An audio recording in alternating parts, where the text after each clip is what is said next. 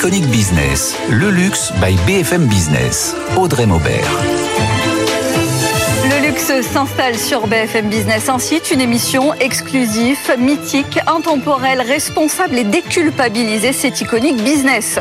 Une vieille maison, 1829, cela pose les fondations, un nom qui claque pour les amateurs de champagne, notamment britannique, et pour les fins connaisseurs, Bollinger, vieille maison face à des défis pour l'avenir. Son directeur général, Charles Armand de Bellonnet, est dans Iconique Business. Une course légendaire, des chapeaux élégants et un pique-nique. C'est le triptyque pour un prix de Diane Longine réussi. Rendez-vous le 18 juin prochain. Un événement star pour France Gallo. Le directeur général Olivier Deloy est dans les désirables de la semaine. Visite aussi à Granville au musée Dior, une expo, une nouvelle expo Dior et le génie d'un créateur, sans oublier l'iconique capsule Phénomènes et tendances, Dior encore, une collection capsule Beachwear. C'est Iconic Business, bienvenue.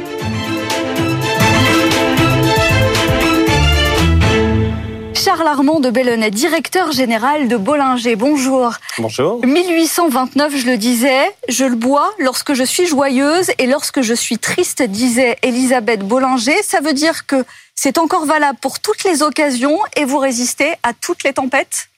Oui, le champagne est là. Alors je crois que c'est Napoléon qui disait aussi qu'on en avait besoin euh, en cas de défaite ou en cas de victoire. Euh, je crois que c'est exactement la même chose. Le champagne fait, est aujourd'hui euh, un symbole de célébration, un symbole de joie de vivre. Et je crois qu'on en a besoin tous les jours. Bon, on le rappelle, hein, l'abus d'alcool est dangereux pour la santé. C'est à consommer avec modération. Vous résistez à toutes les tempêtes. Donc, ça veut dire que vous n'avez pas senti une baisse de la consommation dans les usages? En fait, on n'a pas vu de baisse de la consommation, mais ce qui est intéressant aussi, c'est qu'on a vu finalement des nouvelles occasions de consommation se développer, comme la consommation à domicile. Le champagne était beaucoup consommé dans les établissements, dans les, restaurants ou dans les grands hôtels. Et pendant le Covid, en fait, beaucoup de personnes ont découvert que le champagne, c'est avant tout un grand vin qui pouvait, qui, qui, euh, qui fonctionnait extrêmement bien sur des repas gastronomiques ou des repas de tous les jours. Et ça nous a donné une nouvelle dynamique. Ça veut dire que vos volumes ont résisté. Il y a eu une amélioration peut-être en termes de volume, mais aussi en termes de valeur? Oui, il y a eu pendant cette période un peu compliquée aussi, on a voulu se faire plaisir et on a vu finalement que les Français et au niveau mondial ont consommé moins mais mieux en prenant des plus belles cuvées et on en a bénéficié. Donc ce sont vos produits haut de gamme, les cuvées plus haut de gamme. Donc il y a une premiumisation qui tire à présent les ventes. Oui, ça tire les ventes et en fait on voit aussi que la Champagne a produit beaucoup de très grands millésimes comme le 2002, le 2008, le 2012 et ça crée un regain d'intérêt en particulier pour les amateurs de grands vins qui s'intéressent tout particulièrement à nos grandes cuvées comme Bollinger RD ou Bollinger La Grande Année. RD, ça a une particularité, est-ce que vous pouvez nous l'expliquer? Oui, alors Bollinger RD, c'est un vin assez iconique dans l'univers du champagne qui a été lancé par Madame Bollinger qui était une des grandes personnalités de la Champagne, qui était à la tête de la maison. Et euh, c'est un vin qui, est, qui a été très innovant. Le premier millésime, c'est 1952. Il a été très innovant pour trois raisons. La première, c'est qu'il était vieilli pendant très longtemps. Euh, on vieillit pendant 13 ans dans nos caves, alors qu'à l'époque, on vieillissait plutôt deux ans. La deuxième raison, c'est que on avait un dosage, entre guillemets, la quantité de sucre qui est très très faible. C'était le premier euh, faible dosage entre guillemets. Et la troisième raison, c'est parce que la date de dégorgement, c'est la transparence en fait sur la durée de vieillissement. Et euh, Madame Bollinger était extrêmement innovante dès le millésime 1952 en donnant cette transparence. Bon, ça veut dire que vous êtes à contre-courant finalement de toutes les tendances et tous les constats. Il y a une consommation qui se maintient, des volumes euh, qui se maintiennent, mais aussi ce symbole et cette illustration du temps long et de préserver le vin et d'attendre pour le consommer, alors qu'on voit que les usages évoluent un peu. Oui, le, plus grand luxe, hein, c'est de prendre le temps de bien faire les choses. Euh, prendre le temps de bien faire les choses, c'est ce que nous faisons. Et on se rend compte aujourd'hui que les amateurs de vin et de champagne sont de plus en plus dans le discernement, veulent comprendre, veulent comprendre comment on explique cette différence de goût, cette différence de qualité. Et ce temps long est un facteur assez exceptionnel euh, que nous expliquons chez Champagne Bollinger. Donc ce sont des, des produits de temps long, euh, de patience, euh, que vous développez de plus en plus avec des prix qui augmentent aussi. Il y a eu la question des coûts de production, le verre, l'énergie, etc. Est-ce que vous avez suivi cette tendance aussi? Oui, alors en fait, on, est, on affronte plusieurs problématiques. La première problématique, c'est le réchauffement climatique qui a un impact directement sur euh, la production de, nos vignes. Et on voit effectivement des problématiques de rendement. On voit finalement un climat qui varie de plus en plus. Et donc, on a eu des petits millésimes dernièrement qui ont fait des quantités finalement qui nous ont permis de produire des quantités assez réduites. Ça, c'est la première chose. Et puis, comme euh, beaucoup d'entreprises, on a subi les coûts de l'énergie, l'augmentation du prix du verre. Donc, en fait, on reflète aujourd'hui euh, ces augmentations de coûts Donc, euh, c'est ce qui se reflète aujourd'hui sur le prix du champagne et le prix de Bollinger. Il y a une véritable bataille autour euh, du savoir-faire et il y a une vraie guerre des champagnes. Comment on fait pour se démarquer? Quelles sont les valeurs qu'on met en avant? Alors, chez Bollinger, justement, le, nos valeurs, c'est de rester cohérent dans le temps.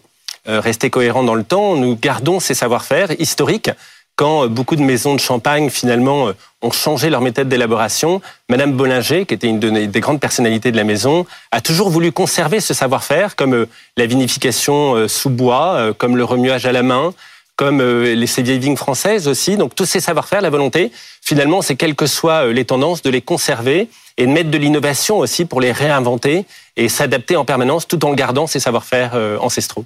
Bollinger, c'est aussi le fournisseur officiel de la cour royale d'Angleterre. C'est une particularité, ça fait partie d'une des valeurs et d'une image qui est à défendre. On va voir ça avec Nathan Cocampo. C'est un saut très convoité que d'avoir ce privilège, un privilège qui est arrivé chez vous en 1884, c'est ça Nathan? Tout à fait Audrey, 1884, à l'époque de la reine Victoria, Bollinger obtient son premier Royal Warrant et devient ainsi fournisseur officiel de la couronne royale. Il est alors l'un des premiers champagnes dans le monde à recevoir cette distinction. Et depuis cette date, Bollinger arbore fièrement les armoiries royales sur ses bouteilles. Alors ce saut, vous l'avez dit, est un gage de qualité, d'excellence des savoir-faire et de prestige accordé par le monarque lui-même et délivré sous le contrôle d'un comité spécial pour plusieurs années. Seulement 800 entreprises dans le monde en sont titulaires aujourd'hui. Et de quoi doper les ventes en Grande-Bretagne? Oui, Bollinger fait partie des champagnes préférées des Britanniques. C'est même son premier marché à l'export. Un succès porté par ce saut prestigieux, mais aussi par un célèbre agent secret, James Bond, un partenariat signé en 1979. Et depuis, dans presque chaque nouvel épisode de la saga, Bollinger et le champagne dégusté par l'agent 007, ou qu'on en aperçoit subtilement dans les films, et ce, sans avoir dépensé un centime par la maison française, la plus belle des vitrines pour Bollinger qui sort régulièrement des cuvées et coffrets collector en édition limitée. Ça, c'est un plus en termes de marketing et pour doper les ventes nous exportons à peu près 90% de nos cuvées dans le monde, mais l'Angleterre reste ce premier marché. Il y a une histoire d'amour très forte entre l'Angleterre et euh, l'Angleterre et la maison Bollinger et ces euh, partenariats que nous avons depuis alors des partenariats c'est plus pour nous des signes de reconnaissance plutôt. Le fait qu'Ian Fleming, dans ses James Bond, ait cité euh, Bollinger et qu'on ait toujours cette, euh, dans la continuité cette relation, ou que la famille royale, le prince Charles par exemple, s'était marié avec Lady Di, avec du Bollinger RD 73. C'est surtout une grande fierté pour nous et euh, ça montre aussi cette dimension très britannique de la maison. Premier marché étranger, est-ce qu'il y a d'autres marchés qui sont comme des relais? Les États-Unis, on parle souvent des États-Unis. Est-ce que ça représente un gros acteur, un gros marché à l'heure actuelle? Oui, alors les États-Unis, déjà pour la Champagne, c'est devenu le plus gros marché. Et on voit une dynamique extrêmement forte euh, avec le Covid en particulier. La Champagne a gagné un million de consommateurs aux États-Unis, ce qui est quand même assez exceptionnel. Et Bollinger profite euh, de cette euh, grande dynamique. On voit de plus en plus d'amateurs de grands vins aux États-Unis qui s'intéressent de plus en plus aux grands vins de Champagne et en particulier à Bollinger. Donc c'est un de nos marchés les plus dynamiques aujourd'hui. Et avec, on lorgne aussi du côté du côté de la Chine où c'est plus difficile de de s'intégrer sur ce marché? Alors historiquement en Asie, c'est plutôt le Japon qui a été un très gros marché pour euh, le champagne et qui est un gros marché pour Bollinger. On voit que la Chine aussi est en train d'évoluer à une vitesse extrêmement importante. Ça a déjà été les grands vins rouges qui se sont développés. Et on voit maintenant une appétence de plus en plus forte pour les grands vins de champagne. Mais ça va prendre un petit peu de temps parce qu'il faut passer la barrière de l'acidité, passer la barrière des bulles. Hum euh, on vous parliez tout à l'heure de l'impact de l'évolution du climat. Il y a une prise de conscience aussi pour une filière, une filière globalement qui doit évoluer et mettre les investissements en conséquence. Oui, alors en Champagne, on vit, on a la chance entre guillemets d'être dans nos vignes, donc on, on vit le réchauffement climatique au jour le jour. Il y a quelques années, euh, les vendanges étaient en octobre. Maintenant, euh, c'est plus, en plus, classiquement, euh, c'est fin août, début début septembre. Donc on le vit tous les jours. Donc on est en première ligne entre guillemets pour ce combat. Donc toute la Champagne, toute la Champagne et Bollinger au sein de cette Champagne luttons activement pour aider nos vignes à s'adapter, pour baisser aussi notre empreinte carbone. La Champagne, par exemple, était une des premières régions, premières régions à faire ces bilans carbone qu'on suit régulièrement pour voir comment évoluer, comment baisser, mhm. comment aider la vigne, comment augmenter la biodiversité. C'est un enjeu extrêmement important pour nous. Direction Grandville à présent pour une exposition inédite sur un créateur pas n'importe lequel, Dior. C'est ici que tout a commencé dans la villa d'enfance du créateur devenu le musée Christian Dior en 1997. La villa des Rums abrite l'exposition Christian Dior, le génie d'un créateur et on va découvrir comment Dior est né. Alors cette exposition est divisée en trois escales. Ici, nous sommes dans la partie dédiée à l'enfance. Brigitte Richard, vous êtes la conservatrice de ce musée. Alors c'est drôle parce que euh, Christian Dior a vécu à Granville jusqu'à ses 6 ans. Pourtant, c'est une source d'inspiration très déterminante pour le créateur. Granville va être effectivement une source d'inspiration déterminante. Il dira qu'il doit tout à la situation et l'architecture de cette maison. Euh, cette maison, mais aussi son environnement euh, maritime d'abord. La mer est partout, est omniprésente à Granville. Et puis ce contexte d'une station balnéaire qui se développe avec ses élégantes qui se promènent sur la plage et qui vont être une source d'inspiration tout au long de sa vie. Christian Dior est à Paris depuis une trentaine d'années lorsqu'il crée sa première collection, la collection euh, New Look. En quoi c'est un nouveau souffle dans le monde de la mode? Alors 1947 est un nouveau souffle parce qu'il se démarque des créations de mode pendant la période de la guerre où les femmes faisaient ce qu'elles pouvaient pour s'habiller et les créateurs de mode avec elles. Et puis parce qu'il veut retrouver une féminité un peu abandonnée par la force des choses avec ses silhouettes qui sont marquées par euh, effectivement des épaules adoucies, une taille très très marquée, euh, des jupes en forme de corolle qui sont très épanouies et donc il fait renouer ainsi avec cette féminité auquel aspirent toutes les femmes au sortir de la guerre. Alors en disant euh, Christian Dior a vraiment réussi à se faire un nom. D'ailleurs, euh, la maison s'exporte à la fin des années 40 aux États-Unis, puis à Londres. Finalement, on peut dire que Christian Dior avait vraiment le sens des affaires dans le sang. On peut vraiment dire que Christian Dior avait le sens des affaires dans le sang et sans doute est-ce un héritage familial puisque son père a fait fortune dans la fabrication d'engrais en association avec son cousin Lucien qui fut ministre du commerce et de l'industrie et par ailleurs la famille est très entreprenante et il va comprendre qu'il faut développer sa maison internationalement sur tous les continents. Et alors en 1949, une boutique Dior apparaît euh, à New York, puis ensuite au Venezuela.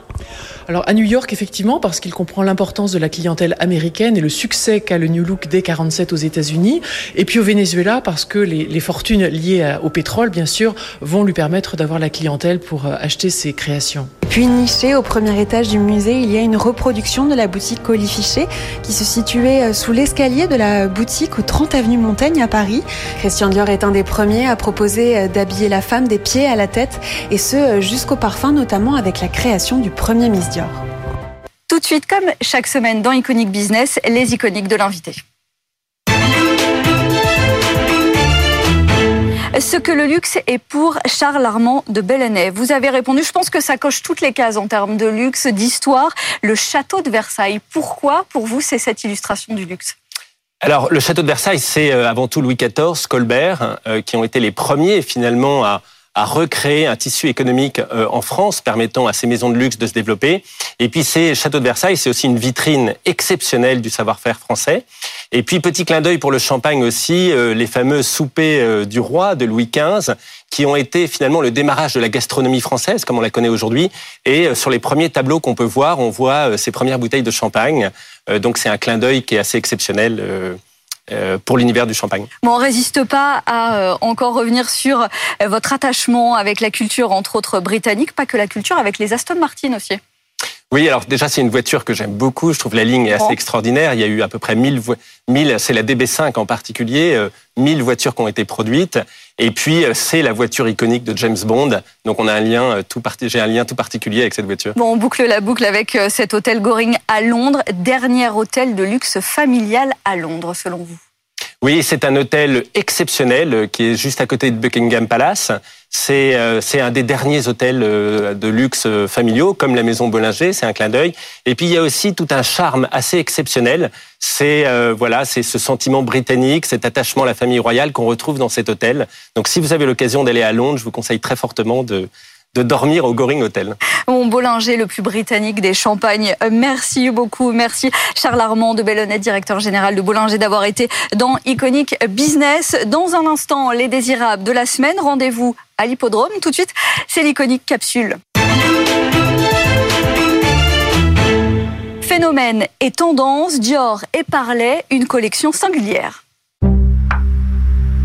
Dior ressort sa Beach Capsule en collaboration avec l'ONG Parley for the Ocean, composée à 96% de tissus recyclés qui proviennent de déchets plastiques et filets de pêche récoltés sur les plages du monde entier, Sri Lanka, République dominicaine ou encore les Maldives. La collection se compose à près de 60% de plastique océanique et de un tiers de tissus euh, certifiés euh, GOTS. Des pièces composées de matières inédites fabriquées en Parley Ocean Plastique, alternatives au polyester vierge.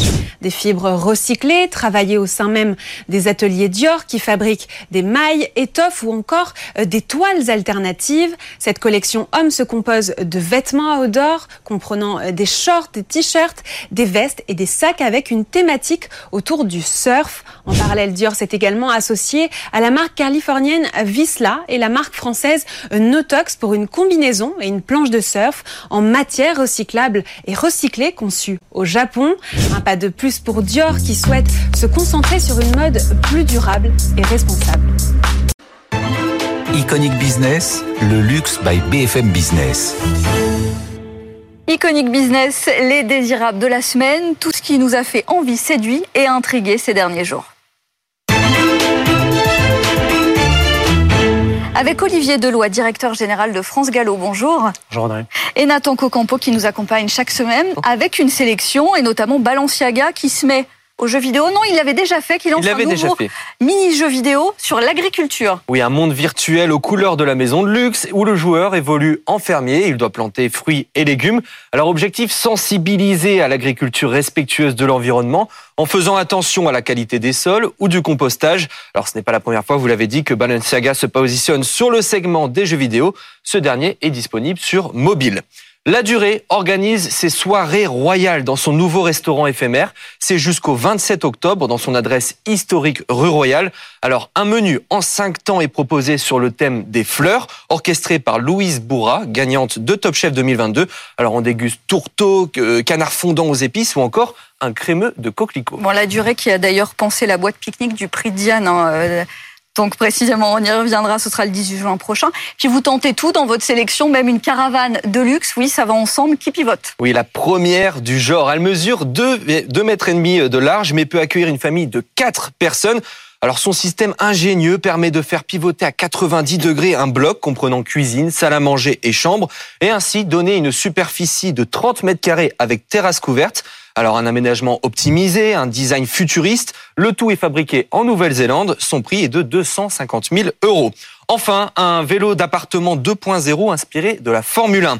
Présenté lors de la Design Week de Milan, ce vélo a une seule roue et le fruit d'une collaboration entre Cyclotte et Pirelli et du designer Lucas Chiapetti. Un- en carbone et acier, il promet de reproduire à l'identique la sensation de pédaler sur route. Un vélo haut de gamme, connecté, immersif disponible en Ouais. cinq couleurs. Pas sûr qu'on retrouve la vitesse. Merci Nathan Cocampo avec nous donc dans les désirables de la semaine.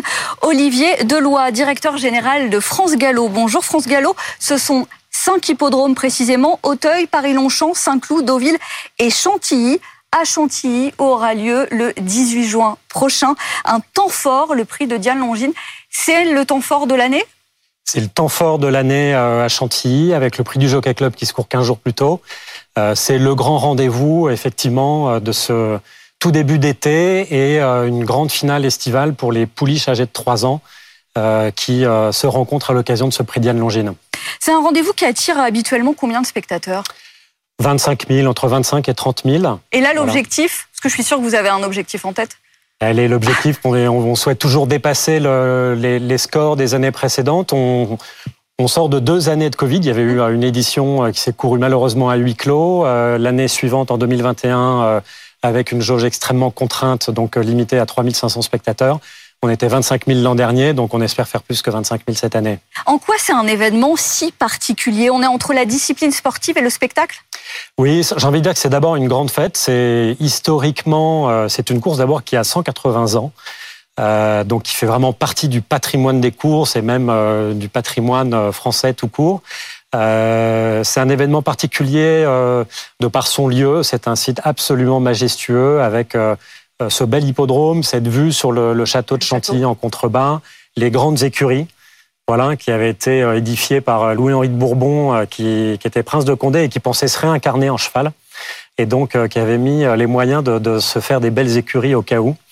Euh, et, euh, et, donc je le disais, le rendez-vous de l'élégance depuis maintenant de nombreuses années, euh, un ADN qu'on cultive avec notre partenaire Longines mhm. notamment. Euh, et une grande fête. Voilà, et j'insiste pas mal là-dessus, c'est-à-dire que... Ça veut dire que dans l'idée pour France Gallo et pour les autres hippodromes, c'est votre modèle idéal. On arrive à faire venir à la fois euh, les passionnés de course, mais les curieux qui ont envie d'un moment festif. Exactement, exactement. C'est... Euh, ce pourquoi euh, on travaille à longueur d'année quand on organise des événements de course comme, euh, comme le prix Diane Longine, c'est d'accueillir une audience la plus large possible, la plus diversifiée possible, de faire découvrir ce magnifique sport spectacle que sont les courses à des gens qui ne les connaissent pas ou mal ou euh, qui peuvent parfois même en avoir une image peut-être un petit peu un peu erronée. donc c'est une, une occasion assez unique de pouvoir accueillir beaucoup de monde dans des très bonnes conditions euh, puisque euh, voilà, je parlais d'une fréquentation de 25 000 personnes, mais c'est tellement grand, c'est tellement spacieux euh, que l'expérience reste très agréable pour tout le monde. Donc il y a des retombées évidemment en termes de recettes qui sont attendues et des retombées en termes d'image. Oui, c'est un des événements phares de l'année hein, pour la, saison épique des courses au galop avec le Qatar Prix de l'Arc de Triomphe.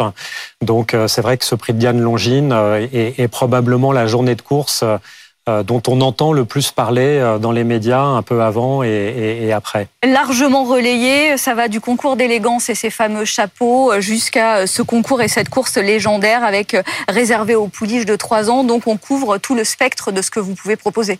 Tout à fait. le concours d'élégance, comme vous le dites, c'est vrai que c'est une journée où, qui est un peu à la croisée des chemins entre une sorte de, de, de pique-nique euh, géant, donc euh, dans sa dimension champêtre et festive, un et concert, en même temps, euh. et en même temps, voilà, un concert et et, et, très heureusement des, des gens qui viennent sur l'hippodrome avec l'envie de, de, faire un frais de toilette aussi. pour les femmes, de venir avec un chapeau, même s'il il n'y a pas de caractère obligatoire. Euh, et, euh, et, beaucoup d'originalité dans les, dans les tenues. Et, étonnamment, on parle d'élégance, il y a tous ces codes autour du chapeau, mais pourtant il y a un enjeu, j'imagine, de modernité avec des nouveaux publics à attirer. Oui, tout à fait. C'est pour ça que euh, l'élégance doit aussi rimer avec festivité, avec une dimension inclusive de, cet événement. Tous les profils sont attendus. Il y a vraiment de quoi s'amuser avec le spectacle des courses et toutes les animations qui sont prévues pour des familles, pour des gens qui viennent entre amis. Euh, donc ça va du grand toboggan au DJ, euh, des spectacles équestres aussi entre les courses. Donc euh, voilà, c'est aussi ça la modernité, c'est de s'ouvrir sur un, sur un public large. C'est ce qu'il y a aussi derrière France Gallo. Il y a ce virage événementiel avec le fait de multiplier des journées d'exploitation et peut-être d'être moins dépendant en termes de revenus, des reversements sur, euh, sur les paris, c'est quoi? C'est 90% et 10% d'activité commerciale. L'idée, c'est de rééquilibrer un peu le modèle? Oui, tout à fait. D'abord, sur, le plan du, sur le plan du public, euh, euh aujourd'hui, on, fait face à une concurrence qui est forte en termes de, de, de loisirs, de sorties, particulièrement dans les grandes agglomérations comme Paris. Donc euh, la passion des courses euh, n'est plus un élément suffisamment important pour pouvoir réunir un public euh, aussi large qu'on le souhaiterait. Donc on, on, souhaite créer des événements et on agrège d'autres contenus à celui des courses tout en essayant de faire découvrir le plus possible et le mieux possible les courses puisque c'est évidemment notre cœur de métier. Raison pour laquelle, effectivement, il y a une soixantaine de journées dans l'année, que ce soit à Paris-Longchamp, à Auteuil, à Chantilly ou à Deauville ou à Saint-Cloud, euh, où on propose pour différents types de publics, les familles avec les hippodromes en famille, euh, les plus jeunes avec les jeudis de Paris-Longchamp, donc qui est le rendez-vous after work de, du printemps et du début d'été. Voilà, pour essayer de toucher un, un, nouveau public. Et puis, comme vous le disiez, effectivement, euh, on a un modèle économique qui a historiquement et continue de reposer beaucoup sur le produit des paris hippiques. Euh, et, donc, ça, représente à peu près 85 à 90% des revenus des sociétés de course comme, euh, comme France Gallo. Mais il est important pour nous aussi de développer de nouveaux revenus euh, pour nous donner davantage de moyens et faire progresser cette, cette filière. Et ces nouveaux revenus, c'est de la billetterie, c'est du sponsoring, c'est de l'exploitation aussi de nos hippodromes en dehors des courses. Euh, pour euh, les ouvrir et puis aussi euh, évidemment mieux les, mieux les exploiter. C'est le résultat de ce constat où il y a toujours des mises élevées mais toujours moins de parieurs Donc il faut aller chercher une nouvelle clientèle et un, relais de croissance, un relais de revenus. Est-ce qu'il y a aussi la question par rapport à ces courses d'un désamour générationnel et la question de, du sens et du bien-être animal? Est-ce que vous y faites face nettement à l'heure actuelle? Tout à fait, c'est une très bonne question. Euh, c'est un, élément qui est devenu effectivement extrêmement euh, euh, important et présent parmi les, jeunes générations. France Gallo s'y attelle très fortement depuis quelques années, de différentes façons complémentaires, puisque c'est à la fois en étant extrêmement rigoureux sur le contrôle antidopage, sur le contrôle de la médication qui est administrée euh, aux chevaux et s'assurer que les chevaux qui, qui, qui, viennent courir sont réellement en capacité mhm. physique de pouvoir euh, soutenir cette, euh, cet effort-là. Donc ça, c'est une politique de contrôle qui est extrêmement intense.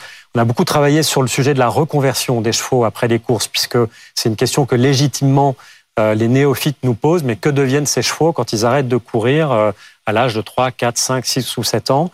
Eh bien, on a beaucoup travaillé avec une association qui s'appelle Au-delà des pistes, qui est une sorte de, hub qui permet en fait de pouvoir replacer des chevaux en fin de carrière dans des structures de reconversion et ensuite aller euh, euh, pouvoir euh, vivre une deuxième vie. Et une deuxième vie, c'est pas forcément finir dans un pré à, ne, rien faire, parce que c'est pas forcément ce qui convient le mieux aux chevaux qui ont besoin d'attention, qui ont besoin d'activité. Donc on les retrouve dans des clubs hippiques. Ils vont aller euh, concourir dans, des, euh, dans, dans, le sport équestre, mhm. faire du horseball, du polo. Donc il y a toute une palette de destinations possibles pour ces anciens chevaux de course qui sont très polyvalents et savent faire plein de choses. Bon, le prix de Diane Longine, rendez-vous le 18 juin prochain au euh, domaine de Chantilly, à l'hippodrome de Chantilly, temps fort de l'année pour France Gallo. Olivier Deloy, directeur général de France Gallo, Gallo, pardon, je vais y arriver. Merci d'avoir été avec nous dans Iconic Business. Le luxe par BFM Business, exclusif, intemporel, mythique, responsable et déculpabilisé toutes les semaines sur BFM Business et d'ores et déjà sur le site et les réseaux. Iconic Business, le luxe by BFM Business.